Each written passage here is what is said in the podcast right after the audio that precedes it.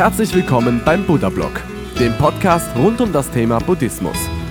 Das Audioformat für Interessierte und solche, die sich von der Lehre des großen Lehrers angezogen fühlen. Geschichten, meditative Texte und Anleitungen zur Meditation einfach und verständlich erklärt von Shaolin Rainer, einem ehemaligen buddhistischen Mönch, der heute die Lehre Buddhas nach seinen persönlichen Vorstellungen vermittelt. Viel Spaß und eine kleine Erleuchtung beim Podcast. Buddha Blog Podcast Folge 123 Buddhismus im Alltag, Achtsamkeit im täglichen Leben. Hallo und willkommen bei Buddha Blog, meinem Podcast mit Werten und mit tiefergehendem Inhalt. Dein Kanal für buddhistische Themen, Achtsamkeit und Meditation. Ich bin Shaolin Rainer und ich freue mich sehr, dass du da bist. Bitte lade dir auch meine App Buddha Blog aus den Stores von Apple und Android viel Freude beim heutigen Podcast. Drogen. Drogen werden immer normaler, Alkohol reicht nicht mehr, man will sich betäuben. Nur dann kann man noch richtig feiern, sich richtig entfalten. Das Zeug ist überall, in den Clubs der Normalos und der Eliten, in der Szene sowieso, es wird geballert, bis der Arzt kommt. Drogen gibt es auf dem Dorf, in der Stadt, die Party kommt doch erst so richtig in Schwung, wenn man sich den Kopf wegschießt. Buddha wäre sicherlich ohne Drogen ausgekommen, er hätte sie vielleicht probiert, um zu wissen, was es ist, aber dann als das eingeschätzt, was sie sind, nämlich Gift. Buddhisten versuchen ein reines Leben zu führen, das kann nicht immer klappen, aber eben immer öfter. Hier gilt, der Weg ist das Ziel, Buddha sagte einmal, wer tötet, einfach sich alles nimmt, sich falsch verhält, lügt und sich Alkohol und Rauschmitteln hingibt, der ist ein Narr. Bedeutung. Welche Dinge haben Bedeutung für dich? Welche Menschen sind wichtig in deinem Leben?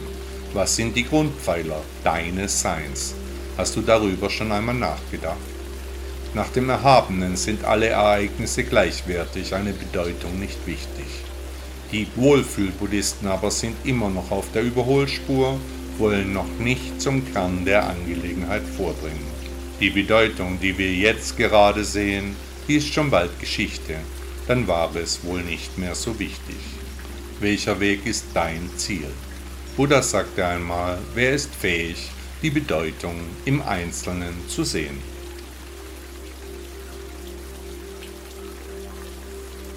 Wie wir die Realität wahrnehmen.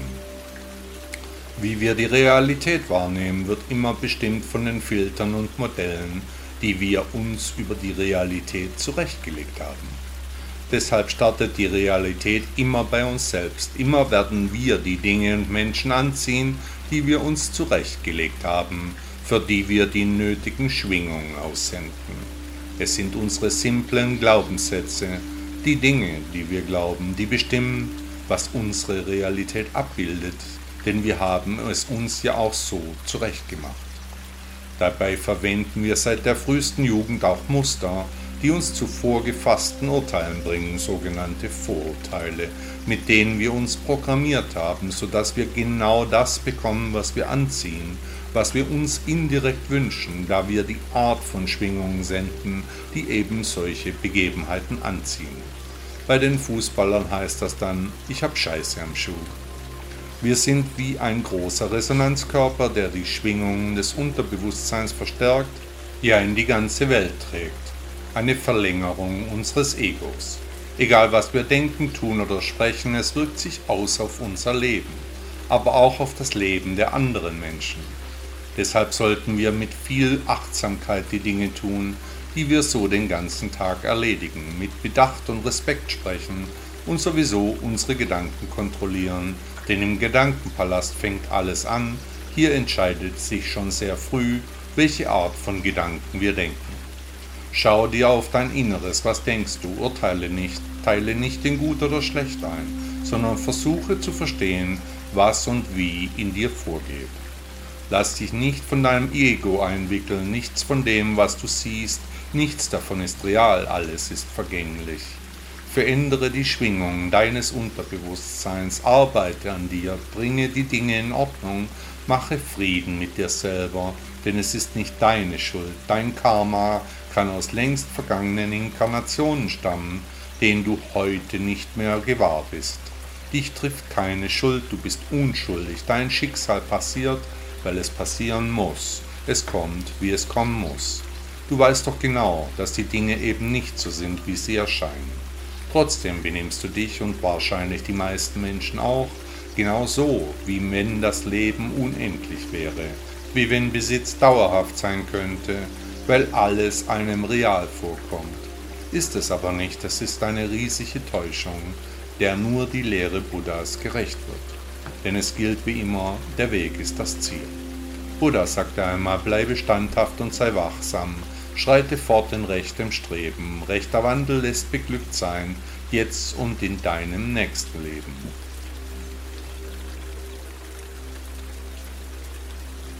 Warum tue ich, was ich tue? Hast du dich morgens schon einmal gefragt, warum du eigentlich aufstehst? Warum du zur Arbeit gehst? Oder warum du so gerne Spaghetti isst? Oder warum du so gerne spazieren gehst? Vielleicht auch, warum du Interesse überhaupt am Buddhismus hast? Fragen über Fragen. Warum tun wir manche Dinge, während wir andere überhaupt nicht beachten? Und weiterhin, was machen wir, weil wir es gerne tun? Was, weil wir es müssen? Was, um die Erwartungshaltung unseres Umfelds zu befriedigen? Was, weil es uns ein echtes Bedürfnis ist? Was tun wir, weil es richtig oder wichtig ist? Kurz gesagt, was tun wir und aus welchen Motiven heraus? Kannst du auf diese Fragen jetzt Antworten geben? Am Anfang sollten wir über unsere Handlungen einmal richtig klar werden, was tun wir und warum. Welche Tätigkeiten sind wirklich wichtig, welche sind angelangt, welche der Gesellschaft geschuldet, welche machen wir, weil wir echte Freude dabei empfinden. Auf dem Weg zur Erleuchtung müssen wir die Dinge achtsam angehen, also auch unsere Intention hinterfragen und dann weiterhin auch einmal andere Dinge tun, nicht immer dieselben Verhaltensmuster verwenden, jedenfalls versuchen, etwas Abwechslung zuzulassen. Wenn wir uns selbst besser kennenlernen können, dann sollten wir diese Chance nutzen, die Dinge, die uns gar nicht in den Sinn kommen würden, die machen vielleicht Spaß und sind befriedigend.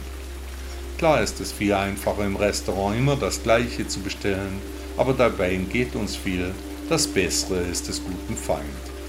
Die Frage ist doch, was uns glücklich macht, wie wir mehr Zufriedenheit erreichen können, hier kann die Lehre Buddhas uns sehr helfen. Nach dem großen Lehrer haben wir unser Karma. Was passieren soll, das wird passieren. Also wenn wir mit unserer Einstellung experimentieren sollen, dann wird es auch so kommen. Die Frage ist, wollen wir das? Wer zu seinem wahren Ich finden will, der sollte sich schon manchmal fragen, warum er dies oder jenes tut, aber dafür anderes nicht einmal beachtet. Könnten hier Prägungen aus vorherigen Leben eine Rolle spielen? Haben wir doch schon früher gelebt. Wie lässt es sich erklären, dass verschiedene Dinge mich förmlich anziehen, während andere mich total abstoßen? Wer sich damit beschäftigen mag, der wird vieles über sich selbst herausfinden. Die Unvollkommenheit des Herzens hat ihre Ursachen.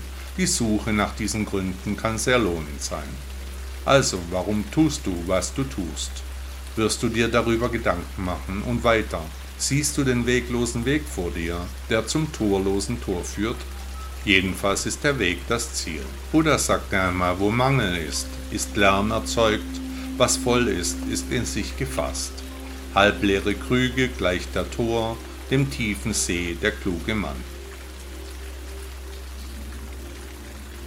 Das Bewusstsein und die Ansichten des Buddhismus. Das Bewusstsein ist allgegenwärtig, wir bemerken es jedoch oft nicht. Es ist eine Selbstverständlichkeit, die wir täglich nutzen, ohne uns Gedanken darüber zu machen. Wir stehen auf, erledigen unsere Aufgaben und wiederholen das Ganze am nächsten Tag. Wir agieren wie programmierte Roboter, die ihre vorgegebenen Aufgaben erfüllen. Wir hinterfragen nicht, wer wir sind, warum wir hier sind oder warum wir überhaupt hierher gekommen sind. Doch was ist Bewusstsein? Ist es ein von uns geschaffenes Konzept, um uns über andere Lebensformen zu erheben, oder ist es ein Grundprinzip des Lebens?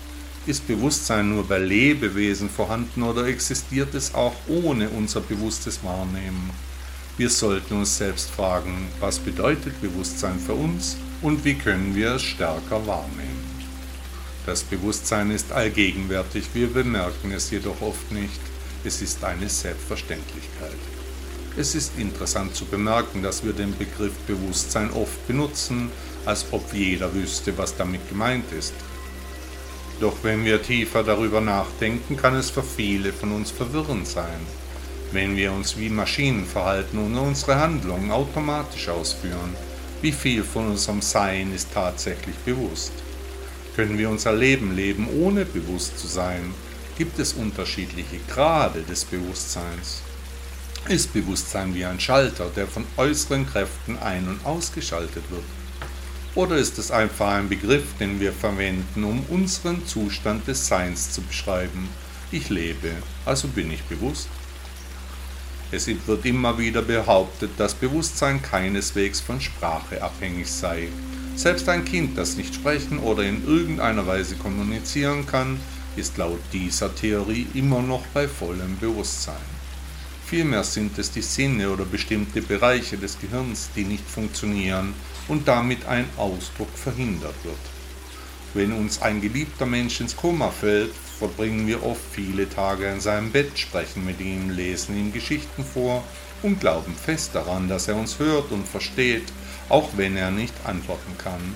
Unsere Intuition sagt uns, dass Bewusstsein unabhängig von der Fähigkeit zur Sprache existiert. Aber können wir uns auf unsere Hoffnungen und Ängste verlassen oder täuschen wir uns? Es wäre wunderbar, wenn wir Menschen unserer überholten Vorstellungen über das Bewusstsein endlich hinter uns lassen könnten. Es ist höchste Zeit, dass wir uns von der Tendenz verabschieden, bestimmte Lebewesen als bewusst zu bezeichnen und andere als nicht. Diese Unterscheidung hat oft mehr mit Artenüberlegenheit und religiösem Idealismus zu tun, als mit wissenschaftlichen Fakten oder spirituellen Erkenntnissen. In der Geschichte hat die Menschheit immer wieder versucht, sich als den Mittelpunkt des Universums zu sehen. Dies zeigt sich in der klassischen Literatur, die oft als Grundlage der Geisteswissenschaften dient, sowie in den Medien, die uns täglich umgeben. Die Vorstellung von der Artenüberlegenheit ist so tief in unserer Kultur und unserem kollektiven Bewusstsein verwurzelt, dass wir sie oft gar nicht mehr bemerken oder hinterfragen. Es wäre ein wichtiger Schritt, wenn wir uns davon endlich lösen könnten und die Vielfalt und Einzigartigkeit aller Lebewesen anerkennen könnten. Das Bewusstsein ist ein faszinierendes und komplexes Phänomen, das seit jeher das Interesse der Menschen geweckt hat. Es beschreibt unsere Fähigkeit, uns selbst und die Welt um uns herum wahrzunehmen, zu denken, zu fühlen und zu handeln. Während die moderne Wissenschaft versucht, das Bewusstsein aus neurologischer und kognitiver Sicht zu erklären, bietet der Buddhismus eine einzigartige Perspektive auf diese Fragestellung. Im Buddhismus wird das Bewusstsein als einer der fünf Aggregatzustände des menschlichen Daseins betrachtet. Es wird als ein Kontinuum von Erwartungen verstanden, das von einer Existenz zur nächsten fortbesteht. Das Bewusstsein ist jedoch nicht an ein individuelles Selbst gebunden, sondern ein fließendes Phänomen, das von Ursache und Wirkung bestimmt wird. Nach buddhistischer Lehre gibt es sechs Bewusstseinsbereiche, die die unterschiedlichen Erfahrungen und Dimensionen des menschlichen Daseins abbilden. Diese reichen von den Sinneswahrnehmungen bis hin zu den tiefsten Ebenen des Unterbewusstseins. Jeder dieser Bereiche ist von Leiden und Unbeständigkeit geprägt, dass sie von Verlangen, Ignoranz und Ich-Bezogenheit beeinflusst werden. Der Buddhismus betont die Notwendigkeit, das Bewusstsein zu klären, zu erweitern, um aus dem Kreislauf des Leidens Samsara auszutreten. Dies wird durch die Entwicklung von Achtsamkeit und Weisheit erreicht. Achtsamkeit bezieht sich auf die bewusste Wahrnehmung des gegenwärtigen Augenblicks ohne Urteil oder Festhalten. Durch Achtsamkeit können wir die wahre Natur des Bewusstseins erkennen und uns von unseren leidvollen mentalen Zuständen befreien. Der Buddhismus lehrt auch die Illusion des Selbst. Das Ego oder das individuelle Selbst wird als eine Konstruktion des Geistes betrachtet, die zu einem Gefühl der Trennung und des Leidens führt. Das Bewusstsein wird als kontinuierlicher Fluss von Erwartungen verstanden, der nicht an ein selbstfestes Selbst gebunden ist. Diese Ansicht wird als Anatta nicht selbst bezeichnet und betont die Interdependenz aller Phänomene. Das Ziel des Buddhismus ist es, das Bewusstsein von Verblendung und Begierde zu befreien, um Erleuchtung zu erlangen. Erleuchtung wird als ein Zustand tiefgreifender Weisheit, Mitgefühl und Freiheit von allen leidvollen Zuständen beschrieben. Es ist ein Zustand des Einsseins mit allem, in dem das individuelle Selbst aufgegeben wird und eine universelle Verbundenheit mit allem Leben erfahren wird. Zusammenfassend betrachtet der Buddhismus das Bewusstsein als einen zentralen Aspekt des menschlichen Daseins, der eng mit dem Leiden verbunden ist. Durch die Entwicklung von Achtsamkeit und Weisheit können wir das Bewusstsein klären und uns von unserem egozentrischen Dasein befreien. Nicht vergessen, der Weg ist das Ziel. Buddha sagte einmal, das große Geheimnis des Daseins besteht darin, keine Gedanken zu haben, sondern im gegenwärtigen Moment vollständig und bewusst zu sein. Die Sutras. Der Buddhismus ist eine Philosophie, die auf den Lehren des historischen Buddhas Siddhartha Gautama basiert. Einer der wichtigsten Aspekte des Buddhismus ist die Sutra, die Aufzeichnung der Lehren und Anweisungen Buddhas darstellt. Die Sutras bieten Buddhisten Orientierung auf ihrem Weg zur Erleuchtung. Sie bieten Weisheit darüber, wie man Achtsamkeit, Meditation und andere spirituellen Praktiken praktiziert. Sie geben auch Einblick in die buddhistische Philosophie und ihre Interpretation des menschlichen Leidens. Die Sutras sind ein wesentlicher Bestandteil der buddhistischen Kultur und Tradition. Sie werden so geschrieben, dass sie von jedem leicht verstanden werden können, unabhängig von seinem Wissen oder Hintergrund. Die Schriften enthalten viele verschiedene Themen, die von Meditation und Achtsamkeit bis hin zu Moral und Ethik reichen. Sie werden oft als die Stimme Buddhas bezeichnet, weil sie seine Lehren darüber enthalten, wie man sein Leben nach buddhistischen Prinzipien leben sollte. Sutras behandeln auch Themen wie Karma, Reinkarnation, Erleuchtung und das Leben in der Gemeinschaft. Sutras enthalten auch die allgemeinen Einsichten Buddhas und bieten einen Leitfaden für ein Leben in Frieden und Glück. Sie wurden erstmals um 400 vor Christus in Indien niedergeschrieben, sind aber auch heute noch relevant. Anschließend wurden sie im Laufe der Zeit in ganz Asien in verschiedene Sprachen übersetzt, darunter Chinesisch, Tibetisch, Japanisch und Koreanisch. Diese Übersetzungen werden als Tripitaka oder drei Körbe bezeichnet da sie verschiedene Arten von Texten enthalten. Erstens Lehrreden oder Suttas. Zweitens Regeln wie Naya und dann philosophische Abhandlungen wie die Abhidhamma. In diesem Artikel beschreibe ich, wie die Sutras entstanden sind, was sie bedeuten und wie sie im Alltag verwendet werden können. Ich werde auch einige der beliebtesten Sutras aus verschiedenen buddhistischen Traditionen betrachten. Durch das Verständnis dieser Lehren können wir Einblicke in unser eigenes Leben gewinnen und Wege finden, inneren Frieden zu kultivieren. Die Herzsutra ist eine prägnante buddhistische Schrift, die einen tiefgreifenden Einfluss auf die Menschen in der damaligen Welt hatte und bis heute hat. Es wird angenommen, dass es vom Buddha selbst verfasst wurde und in nur wenigen Zeilen die wesentlichen Lehren des Buddhismus darlegt. Die Herzsutra ist einer der meistgelesenen und rezitierten Texte im Buddhismus und seine Lehren inspirieren auch heute noch Menschen. Sie betont, wie wichtig es ist, unseren Geist zu verstehen und Mitgefühl für uns selbst und andere zu entwickeln. Dadurch können wir ein bedeutungsvolleres Leben voller Liebe, Freude und Frieden finden. Der Inhalt der Herzsutra konzentriert sich auf die Lehre der Lehre, Sumyatan, die Natur der Wirklichkeit. Es beginnt mit der berühmten Erklärung Form ist Leerheit, Leerheit ist Form.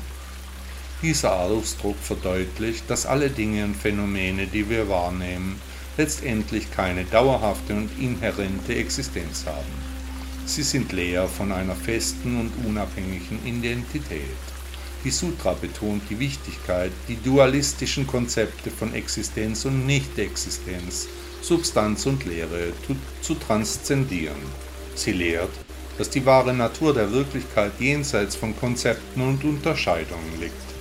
Durch das Erkennen der Lehre wird die Illusion des getrennten Selbst und der Anhaftung an die Erscheinungen der Welt durchschaut.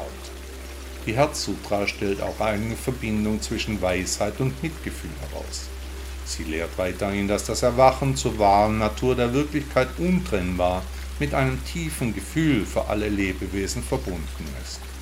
Die Leerheit ermöglicht es uns, die Illusion der Trennung zu überwinden und ein umfassendes Mitgefühl zu kultivieren, das alle Lebewesen einschließt. In ihrer Kürze und Prägnanz enthält die Herzsutra eine tiefgreifende Lehre, die uns dazu ermutigt, über unsere Vorstellung von Realität und Identität hinauszugehen. Es lädt uns ein, die tiefe Verbindung aller Dinge zu erkennen und ein mitfühlendes Bewusstsein zu entwickeln, das aus der Erkenntnis der Lehre erwächst. Die Sutra erinnert uns daran, dass die wahre Erleuchtung im Erkennen der Illusion und in der Entfaltung des Mitgefühls liegt. Eine der bekanntesten Lehrreden im Buddhismus ist das Dhammapada. Diese Sutra enthält eine Sammlung von Sprüchen und Weisheiten, die den Weg zur Erleuchtung beschreiben. Es geht dabei vor allem um die Überwindung von Leiden und das Erreichen von innerem Frieden. Das Dhammapada gilt als eine der wichtigsten Schriften des Theravada-Buddhismus und wird aber auch im Mahayana-Buddhismus hoch geschätzt. Eine weitere wichtige Sutra im Buddhismus ist die Lotus Sutra. Diese Sutra beschreibt die Natur des Buddha und die Wahrheit des Universums. Sie betont die Einheit aller Dinge und die Bedeutung von Mitgefühl und Weisheit. Die Lotus Sutra gilt als eines der wichtigsten Schriften im Mahayana-Buddhismus und hat großen Einfluss auf die buddhistische Kunst und Kultur. Was man aus buddhistischen Lehrreden lernen kann, ist die Bedeutung von Mitgefühl, Weisheit und innerem Frieden. Die Lehre des Buddhismus betont diese Überwindung von Leiden und die Erlangung von Erleuchtung als das wichtigste Ziel im Leben. Durch das Studium und die Praxis der buddhistischen Lehrreden kann man lernen, wie man ein erfülltes und sinnvolles Leben führt und dabei inneren Frieden und Glück erreicht. Der Weg ist auch beim Studium das Ziel.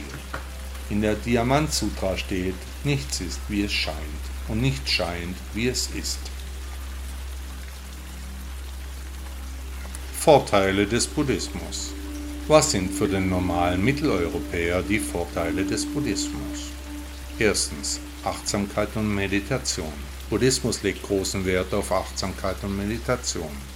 Durch regelmäßiges Meditieren kannst du deine Aufmerksamkeit schärfen, innere Ruhe finden und Stress reduzieren. Es hilft aber auch dabei, negative Gedankenmuster zu erkennen und zu überwinden. Zweitens Mitgefühl entwickeln. Der Buddhismus betont das Mitgefühl für alle Lebewesen. Indem du Mitgefühl in deinem Leben kultivierst, kannst du deine Beziehungen verbessern und ein harmonisches Miteinander fördern. Mitgefühl ermöglicht es dir auch, dich selbst anzunehmen und zu lieben. Drittens. Gelassenheit inmitten der Veränderung. Eine zentrale Lehre des Buddhismus ist die Vergänglichkeit und Unbeständigkeit aller Dinge. Indem du diese Einsicht akzeptierst, kannst du dich besser an Veränderungen anpassen und in schwierigen Zeiten inneren Frieden finden. Es hilft dir, nicht an Vergangenem festzuhalten und dich weniger von Ängsten und Sorgen beeinflussen zu lassen. Viertens die Befreiung vom Leiden. Buddhismus bietet dir einen Weg zur Befreiung vom Leiden. Durch das Verständnis der vier edlen Wahrheiten und des achtfachen Pfades kannst du negative Emotionen und Begierden überwinden, um inneren Frieden und Glück zu erreichen. Der Buddhismus bietet eine philosophische Grundlage, um das Leiden in deinem Leben zu mindern und zu transformieren. Du kannst selbst erkunden, welche Aspekte am besten zu dir passen und wie du den Buddhismus in deinen Alltag integrieren kannst. Auf meiner Webseite findest du dazu alle möglichen Anleitungen. Unter shaolin-reiner.de findest du alle möglichen Anregungen. Vergiss nicht, der Weg ist das Ziel. Buddha lehrte einmal, der größte Nutzen im Leben besteht darin, anderen zu helfen. Die Herzsutra Die Herzsutra ist ein kurzer buddhistischer Text, der die Essenz der Lehren zusammenfasst. Sie betont die Leerheit aller Phänomene und lehrt uns, die wahre Natur der Realität zu erkennen. Auch zeigt sie uns, dass alles, was wir wahrnehmen, letztendlich eine illusionäre Erscheinung ist und keine feste, unveränderliche Substanz besitzt. Diese Einsicht in die Leerheit kann uns helfen, uns von unseren Anhaftungen an äußere Dinge und Vorstellungen zu lösen und inneren Frieden zu finden. Indem wir die Leerheit erkennen, können wir uns von unserer fixierten Sichtweise lösen und ein tieferes Verständnis für die Natur der Realität entwickeln. Ein weiterer Vorteil der Herzsutra liegt in seiner Betonung der Nichtanhaftung. Der Text ermutigt uns, uns von unserem Verlangen nach Besitz und Identifikation mit dem Ego zu befreien. Indem wir uns von unseren egozentrischen Begierden lösen, können wir uns von Leiden und Enttäuschung befreien und ein erfüllteres Leben leben. Die Herzsutra erinnert uns daran, dass wahre Freiheit darin besteht, nicht an äußere Dinge oder an unser Selbst gebunden zu sein, indem wir uns von unseren Anhaftungen befreien, können wir ein Gefühl von Leichtigkeit und Freude erleben und uns auf das Wesentliche im Leben konzentrieren. Wir werden weniger von materiellen Gütern abhängig und finden Glück und Erfüllung in unserem inneren Sein. Auch lehrt die Herzsutra die Tugend des Mitgefühls. Sie erinnert uns daran, dass alle Wesen miteinander verbunden sind und dass das Leiden anderer auch unser eigenes Leiden ist indem wir Mitgefühl entwickeln und uns um das Wohl anderer Lebewesen kümmern, können wir zu einer positiven Veränderung in der Welt beitragen. Die Herzsutra lädt uns ein, unsere Herzen zu öffnen und uns aktiv für das Wohl anderer einzusetzen. Sie fordert uns auf, uns von egoistischen Motiven und begrenztem Denken zu lösen und stattdessen ein Mitgefühl zu kultivieren, das grenzenlos und bedingungslos ist. Indem wir Mitgefühl praktizieren, können wir eine tiefere Verbindung zu anderen Menschen aufbauen und unser eigenes Glück und Wohlbefinden steigern. Ein weiterer wichtiger Aspekt der Herzsutra ist die Verbindung von Weisheit und Mitgefühl. Die Sutra betont, dass Mitgefühl und Weisheit untrennbar miteinander verbunden sind. Indem der moderne Mitteleuropäer seine eigene Weisheit entwickelt, kann er ein tieferes Mitgefühl für sich selbst und andere kultivieren. Dieses Mitgefühl eröffnet die Möglichkeit, in Beziehungen und sozialen Interaktionen mehr Harmonie, Verständnis und Liebe zu erfahren. Die Herzsutra beginnt mit den berühmten Worten Form ist Leerheit, Leerheit ist Form. Diese Aussage stellt die grundlegende Natur der Realität in Frage und erinnert uns daran, dass alle Phänomene letztendlich leer von einer festen und unabhängigen Existenz sind. Diese Einsicht ist von großer Bedeutung für den modernen Mitteleuropäer, der oft in einer von materiellen Besitztümern und äußeren Erfolgen geprägten Gesellschaft lebt. In einer Welt, die von ständiger Aktivität, Konsum und Ablenkungen geprägt ist, kann die Herzsutra den modernen Menschen dazu ermutigen, innezuhalten und die Illusion der materiellen Welt zu durchschauen. Der Text erinnert uns daran, dass wahre Erfüllung nicht im Streben nach äußerer Belohnung liegt, sondern in der Erkenntnis der inneren Dimension des Seins. Der moderne Mitteleuropäer kann genau von dieser Lehre profitieren, indem er lernt, sich von begrenzten Glaubensmustern, Ängsten und Anhaftungen zu befreien. Durch die Praxis der Achtsamkeit und Meditation können wir einen Zustand innerer Freiheit erreichen und ein tieferes Verständnis der eigenen Natur gewinnen. Auch lädt der Text uns moderne Menschen dazu ein, die Interdependenz aller Phänomene zu erkennen. Hier wird verdeutlicht, dass wir alle miteinander verbunden sind und dass unsere Handlungen Auswirkungen auf das gesamte Netz des Lebens haben. Dieser Aspekt der Sutra kann uns dazu bringen, eine verantwortungsvolle und nachhaltige Lebensweise zu pflegen, die im Einklang mit der Natur und dem Wohlergehen aller Menschen steht. Zusammenfassend lässt sich sagen, dass die Herzsutra dem modernen Menschen eine Vielzahl von Lehren und Einsichten bietet. Sie ermutigt dazu, die Oberflächlichkeit der materiellen Welt zu durchschauen. Der Weg, und das weißt du schon, ist das Ziel. In der Herzsutra steht, es gibt keine Augen, keine Ohren, keine Nase, keine Zunge, keinen Körper, keinen Geist. In eigener Sache. Wie vielleicht viele meiner Hörer wissen, habe ich vor etwa 20 Jahren in Berlin den Shaolin-Tempel Deutschland gegründet und eröffnet. Während meines ganzen Lebens habe ich für die Lehre Buddhas und die Lehre der Shaolin mich eingesetzt. Nun trage ich mich mit dem Gedanken, wieder einen Tempel zu eröffnen, möchte dies aber auf eine völlig neue Art machen, über die ich lange nachgedacht und die ich ausgearbeitet habe. Der Tempel soll organisiert und strukturiert wie ein Geschäft sein. Unternehmer sein bedeutet etwas unternehmen, nicht unterlassen. Zu diesem Zweck habe ich einen sogenannten Businessplan erstellt, mit dem ich nun gezielt nach Investoren suche. Wer Interesse an dem Projekt hat und meint, er könnte sich hier beteiligen, der kann mich gerne anschreiben, mir seine Fragen stellen, sich über das Projekt informieren. Um heutzutage ein Projekt dieser Art zu starten, ist gehöriges Geld nötig weshalb ich mich jetzt an dieser Stelle auch an euch, meine Hörer, wende. Wer hier investieren kann und mag, der wird ein Projekt vorfinden, das sich wirklich lohnt zu realisieren. Ein Zentrum für die Menschen, geführt nach der Lehre Buddhas, mit Werten und mit Inhalt. Ein solcher Ort kann vielen Menschen ein großer Mittelpunkt sein ihnen helfen im schwierigen Leben, Orientierung bieten und am Ende des Tages einen Lebensmittelpunkt, der abweicht von Alkohol, Drogen, Ängsten und Nöten. Wer mag, der kann mich unter meiner Webseite shaolin-reiner.de erreichen. Unter Kontakt findet ihr meine E-Mail-Adresse.